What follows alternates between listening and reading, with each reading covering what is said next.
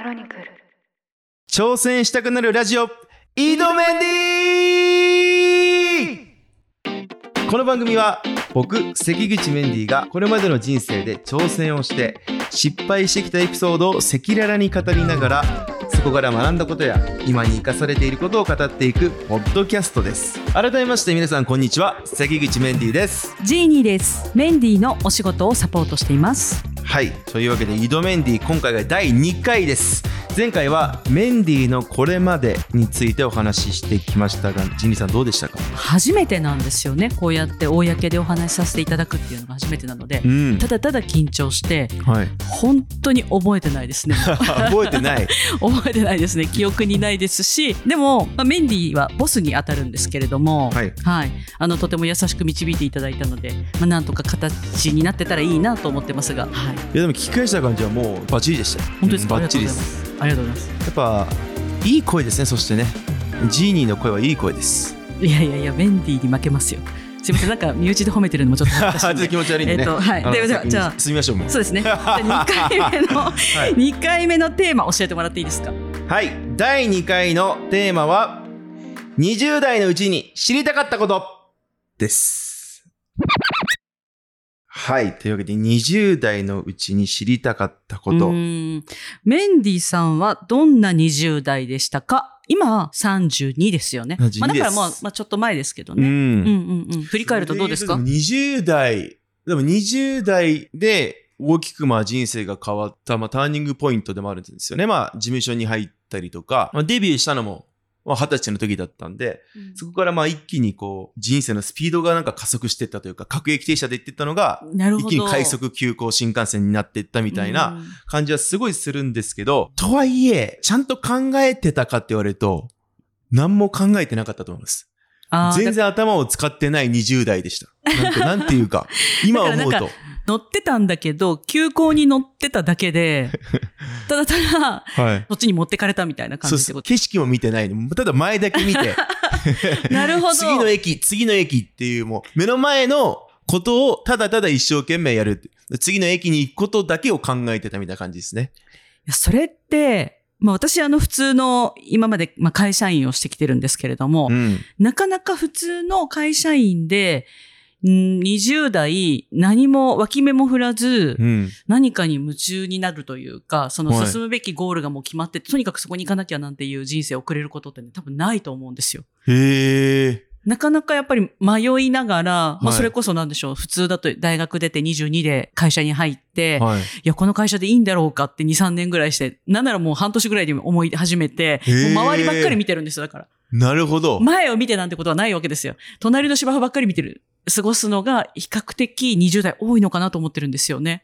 なるほどね。うん。もう終わったら誰もがみんなあっという間とは思うんでしょうけどね。うん。そういう意味では、僕の20代、まあ最近僕知った言葉で、will can must って言葉があるんですけど、うん。そういう20代だったかなって。まあ、まず、must って目の前のやらなければいけないことをやっていく中で、can できることが増えて、自分のやりたいこと will ができるようになるっていうこの段階を踏んでいくっていう意味ではそういう20代だったかなっていう、もう、だとにかく目の前のやらなければいけないことを一生マストだらけだったってことですね。マストだらけだし、うんだったんで、基本的にお仕事断らなかったですし、そっか、だからできるかできないかとかじゃなかったわけですよね。そう、うんやったことがないことでも、うん。やりますってまず言ってからう、んうんうん。頑張る。帳尻合わせるみたいな。いや、すごいわかります。だから、本来はそれは人によっては挑戦するみたいなことだと思うんですよね。まあそれちょっとやったことないんだけどなって一回足踏みして、うん。いや、やっぱやめようかな、辞退しようかなっってことがある。ると思うんですけど、うんもうそんな隙もなかったってことですよね、考える隙が。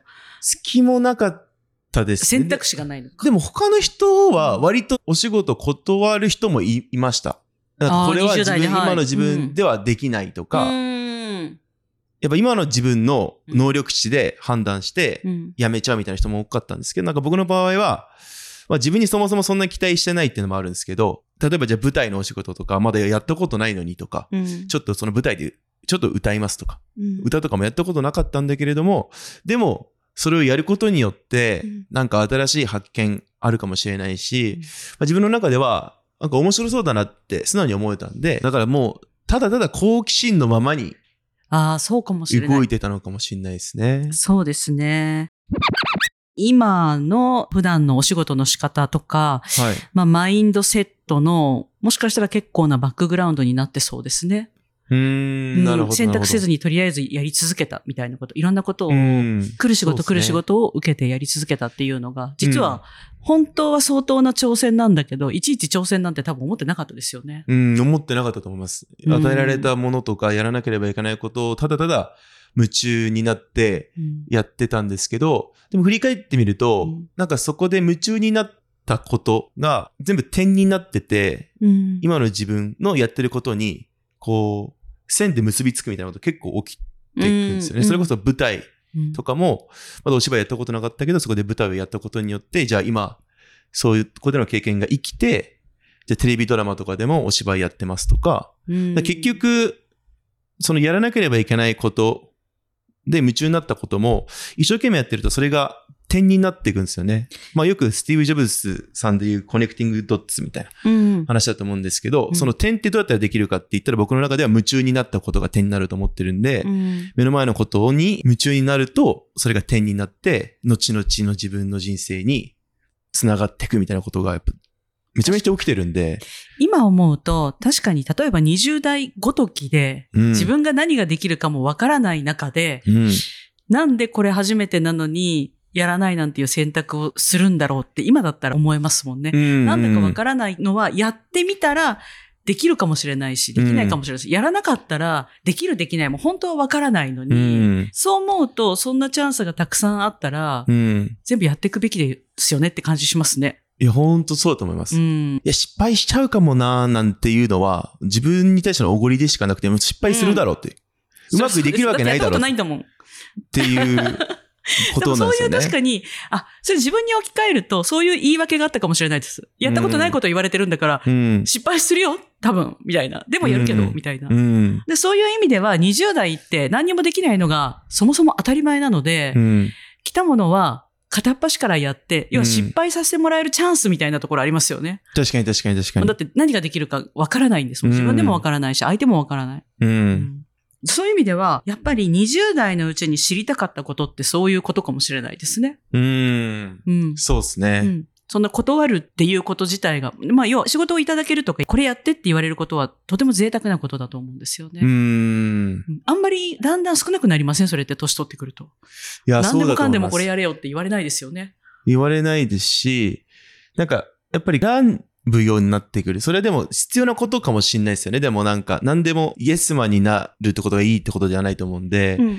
まあ選んでいくってことも必要にはなってくる時期とかは来ると思うんですけど、うん20代においては、それって本当に必要なのかなって思うと、うんうん、意外に全部やってみた方がいいのでは？と今は思ってるそうで感じですすね。ね。でもやっぱそこになんか無駄なプライドみたいなのがあると、足踏みしたりとか、いや失敗して恥かきたくないしなとか、うんいう気持ちが先行して、足が止まっちゃうのかなみたいな。でもその足が止まってる時間の方が実はもったいなかったりするのかな、うんみたいなふうに思ってますね。多分ある程度経験を積んでくると、この人ってこういうのができるよね、得意だよねっていうのが自分の中にも出てくるし、多分仕事をくれる人にもそういうのって出てくるので、うん。何でもかんでもできるっていうようなもう環境じゃなくなってくるので、うん。そういう意味では20代は自分が何者かがわからない状態で、うん。いろんな仕事をいただけるっていうことを幸せだと思って、やっぱり何でもやるっていうのは、うん。とても大事なことなのかなというふうに、今改めて思いましたね。うん。あと自分が学生の頃とかじゃあ大人を見たときに、ちゃんとした肩書きとか職業がある人間になっていくんだろうなって思ってたんですけど、蓋開けてみたら、自分って何者かあんまりよく分かってないっていうう、ん。うんその何屋さんなんだろうみたいな。うん。まあ分かってなくて、でもそういう人に対して、自分が小さい頃とかって、周りの人たちは中途半端なやつとか、なんか何言ってるか分かんないんだよね、みたいなことを言ってて、なんかちょっと下に見てる感じがしたんですけど、逆に今、それが時代に合ってるのかどうか分かんないですけど、まあ変化の激しい時代なんで、うん逆にいろんなことができる人の方が強いんじゃないかな。そうですね。まあ、でもそれはうん一回一つの分野で突き抜けてからじゃないと、うん。いろんなことをやるべきじゃないのかなとも思ってるんですけど、うん、一般的に言うのは、まあ、スペシャリストなのか、ジェネラリストなのかっていう言い方をよくするんですよね。で、確かに今は、まあ、スラッシャーとかちょっと前の言い方で言うと、あとパラレルワーカーとか、はい。何でもできることが良しというふうにはされてますけど、そういう人たちは、おっしゃるように、その、突き抜けてるところがありますよね。うん例えばじゃあメンディーで言うと、やっぱダンス、パフォーマンスっていう意味では、多分誰よりも突き抜けていて、でもそれがあるから、じゃあ周りは自分のことをダンサーと見てるのかっていうとそうじゃなくてバラエティのタレントだとか、まあいろんな、うん結構芸能界という中で、枠の中でもパラレルに動いてる人みたいなイメージはあると思うんですよね。うん。それ何でもやってきたから、多分どこでも突き抜けられるというか。そうですね。だから、やっぱ20代の頃で言うと、いろんなことをやりつつ、自分の強みみたいなものを、うん。やっぱり見つけられる時間にした方がいいと思うんで、そのためにも自分が何ができないのかとかを理解するために、うん。いろんなことをやった方がいいうんのかな。そうすると、なんかどんどんいい意味で道が閉ざされていく。でも閉ざされていくがゆえに、うん自分の進むべき道が見えてくるみたいな。いっぱいこう、いろんな分かれ道がある中で、こっちはダメ、こっちはダメ、こっちはダメ、ここもダメ、ここもダメ。でも、ここはでもすごい褒められた、ここ強いな。うん。でうん自分の道が失敗することでうん見えてくる感じはすごいある気がしてて。確かに今日のテーマは20代のうちに知りたかったことなんですけど、そう思うと多分結果、20代のうちに知りたかったことは自分たちがもうやってきたことだなというふうに思うので、どちらかというと20代に伝えたいことみたいな感じですね。うーん、確かにそういうベクトルになってきましたね。ね。自分たちはもう十分いろんな経験をしてきて、はい。いっぱい転んで、はい。転ばせていただいて、こういうのが多分得意なんだな、多分こういうのが苦手なんだなっていうことをう、ん。いろいろと知ることができたので、そうですね、これをもし20代の人、まあそれは30代でもいいと思うんです。40代でもいいと思うんですけど、うん来るものは拒まず、みたいな言い方でいいのかどうかわからないですけど、うんやっぱりね、余裕が、もちろんいろんな余裕は必要なんだと思いますけど、うん。できるのかな、どうなのかなっていうふうに考えることは、うん。やめた方がいいとか、もったいないなっていう気はしますね。それで足踏みするぐらいだったらう、ん。やってみて。速攻で動いた方がいいですよね。そうですね。あ、で、うん向いてないって言ったらごめんなさいって。そう。それが分かることがまず前進なんで、確かに。それ失敗したとしても、あ、うこれ自分苦手なんだなとか、ああ、なるほどなって。思うことがそもそも前進、前に進んでるので、そうですね。失敗することは全然後退じゃないんですよね。前進なんですよね。そこでデータが取れるってことが。確かにそう思うと20代、どんな点で至っていなかったかとかって、ちょっと至ってないことないですね、じゃあね。そんなこともないですよね あそれはすごい、あの、いい感じに解釈しすぎなんですけど、そういう意味で言うと、一時、僕にもそういうプライドが芽生えた時期がありまして、あー、なるほど。天狗になっちゃいました。天狗ですもん。本当に天狗ですよ。それで、まあデビューしてます。言っても早い方ですもんね、デビューできたのは。うん。そんな暗黒の時代が何年もあったとかじゃないですもんね。結構、自分の場合はトントン拍子でした。そうですよね。はい。周りにチヤホヤされました？周りにチヤホヤされたりもそうですし、うんまあ環境がね、まあ、そういう環境になっていくと、やっぱ調子に乗るわけです。調子に乗ると、うん。自分にやりたいことを優先するようになってくるんですよね。あ世間のニーズとかを置いておいて、ー。うん。自分のやりたいことを優先するようになってくるんですけど、うん。でも当然そこには需要がないので、うん。求められない人にどんどんなっていくんですよね。一番ささっきの話だと、まあ、20代はとにかく前み向いてたとは言いつつも、やっぱりある時期はうん。調子に乗ってて、はい選んじゃってたんですね。選んじゃってました。偉そうに。偉そうに。偉そうに選んじゃってましたね。それでもなんで、うん。軌道修正、でもどっかで軌道修正したわけですね。その伸びた花はうん。何かで折られた、誰かに折られたのか、何かのこと、もの、事件、わからないですけど、なんかあったんですか？そういう意味では、うん。シンプルにでもお仕事が減ってったっうてなるかもしれない。見て分かったんで、自分で気づいたってこと自ですね。分で気づいたっていう。のと、まあ世間の反応とか、うん世間が自分にどれだけ注目しているのかっていうことうんがうん。うん。なんか自分の中であんまりこう、感じなくなってきた。体感値で。なんかそういえば思い出したんですけど、まあ、外にいて声かけられることも多いじゃないですか。まあ、今もそうですけど、はい。多分20代のその辺からもずっと有名人で、うん。よく声かけられてて、はいでも。その時はどんな対応してたんでしたっけ？その時はもう本当に話しかけんなオーラ出してました。偉そう。本当最悪なんですけど。でも、そのくせ、世間の皆さんには応援してくださいって言ってる自分がなんか気持ち悪くなってきて。あー、なそうなんかるほど。表と裏があるじゃないですけど、はいそれってなんか一貫性なくないってなって、外でもテレビに出る時でも、基本的には、なんつうのか、素素の自分ではないですけど、そのメンディーでちゃんといるっていううん。のを徹底するようになりましたね。が、もうその20代の。20代のでも後半でも30になってからぐらいですからですかうね。まあコロナ禍入ってからぐらいだと思うんですけど、ちょっと鼻が折れたのもその辺ですか？鼻が折れたのはもうちょっとうん。前かな、20代の後半ぐらいですか。ね。うんん。今だって外にいる時もザ関口メンディーですもんね。はい。とても丁寧にファンの方と接してるのをよく姿を見るんですけれども。すごくなんか天の弱な部分もあって、うんだからこそ今こうして今の立場に入れるのかなっていうのもあるんですけど、やっぱりその世の中が求めているメンディーをうん。やっぱやり続けることっていうのはすごく大事だと思うんですよね。うん。いわば、くるめていいかわからないですけど、やっぱり表に出てる方ってそういうところありますよね。うん。うん。ただ、そのメンディーだけじゃないですよ、その僕って。そうですね。それはだって、プライベートで友達といる時のメンディーはまた別のメンディーだし、うん。ヒロさんの前にいるメンディーはまた違うメンディーだし、その、まあ、文人主義みたいなことで言いますけど、うんいろんなメンディーがいて叱るべきなので、そういうふうにか分けて考えれるようになったからこそ、それが、その世の中に対する、世の中が求めてるメンディーでいることを厭わなくなったって感じですかね。そっか、なんかちょっとわかりました。20代の頃は、自分、まあ、一個人のうん。関口メンディーと、はいそのし仕事としてという、うんちょっと言い方はあれですけど、はい商品としての関口メンディーの、はい。その、ずっとこう同一視してたというか。同一してたんだと思います。うん。で、それがちょっとこう混乱がいくつかあったっていう感じですそう。だから、だからやっぱりそのダンスとかでもストリートダンサーに舐められたくないとか、うん。そういうのが働いちゃったんですよね。なんかこう自我みたたいなことですね。そうです。で切り分けられてないから。うん。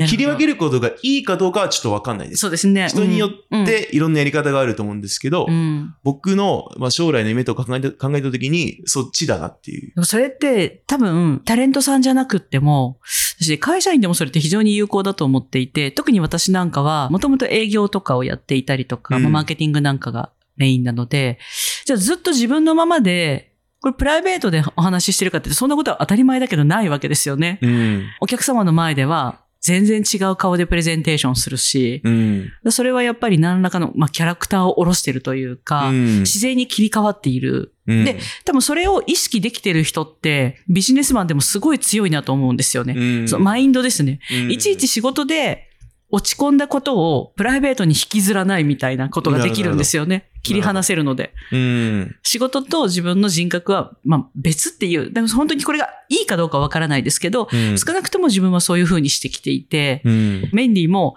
結構あんま引きずらないですよね。結構オンオフがすぐパチン、パチンって切り。替えられますすよね。はい。カメラのあの、ランプがピカーンっていった時の僕すごいですから、ね。いや、確かに。パチンってあります確かにイケメンディーですよねここにいるのとは全然違いますよねやめてくださいはい。いいっすよ。で本当にこう、ガコガコガコってギアをもう1それすごいから6わかみたいな。ゴーンみたいな。やっぱでも、天狗になって謙虚になって、天狗になって謙虚になってのを、ぶっちゃけ繰り返しなのかなとも思うんですよね。うーん。でも、天狗になるためには、それなりに結果出さなきゃ天狗になれないはずなんですよ。さすがの大谷選手も一回くらいは多分あると思いまいすよや。、ああると思うの。私も。あの、いや、あの、プロになってからはないと思 うんですよ。うんうんうんうん。けど、学生時代とか絶対どこかしらには多分あるはずなんですよ。いや、確かにだって、俺よりできる人見たことないくらい思いますよね。うん。でもそれはやっぱりもう一分野で突き抜けてて、それなりに努力して結果も出してるから天狗になれるわけで、確かに。天狗に、そっか、天狗がだから悪いわけじゃないっていうことも一つ、一理あるかもしれない。うん、それぐらいにななるぐらい頑張ってみようっていう感じですかね。確かに。20代のうちに。でも世の中にはね、20代のうち中途半端で天狗の人いるんですよね。一番嫌いです。って言ってると、ちょっとまたあの別のね、別の話が広がっちゃうんで、それまた別の機会にね、お話できるといいなと思いますが。はい。結局、だから20代のうち結局そうですねいや、でも、まず、そのウィルキャンマストはいの。話がすごい分かりやすかったと思うんで、うん。そうです？まず目の前のことを一生懸命夢中になってやってみると。うん。それが点になってうん将来の自分にもつながってくるだんだんできることが分かってくると。はい、うん。あるのでまず目の前のことをやってみるっていうのが一番いいんじゃないのかなって僕たちは自分の経験を踏まえてそう思いましたと。はい。そう思います。ねはい。はい。それでは次回もよろしくお願いします。井戸メンディーここまでお聞きいただきましてありがとうございました。ありがとうございました。番組への感想は「ハッシュタグ井戸メンディー」挑むは漢字メンディーはカタカナで X に投稿してもらえると嬉しいです質問や要望も大歓迎ですこの番組は毎週火曜日に配信しますそれでは次回もよろしくお願いします